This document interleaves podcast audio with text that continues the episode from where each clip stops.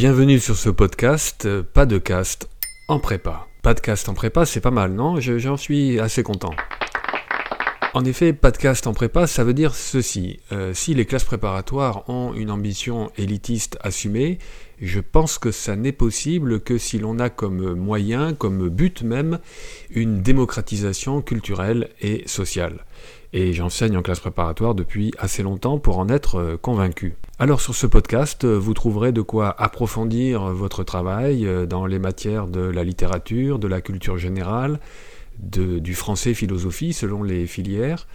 Et je suis très heureux de partager le plaisir des idées et des textes avec vous. Alors donc si le cœur de cible, ce sont les préparationnaires, j'espère étendre mon public, et donc je vous convie à ces découvertes avec grand plaisir sur Podcast en prépa.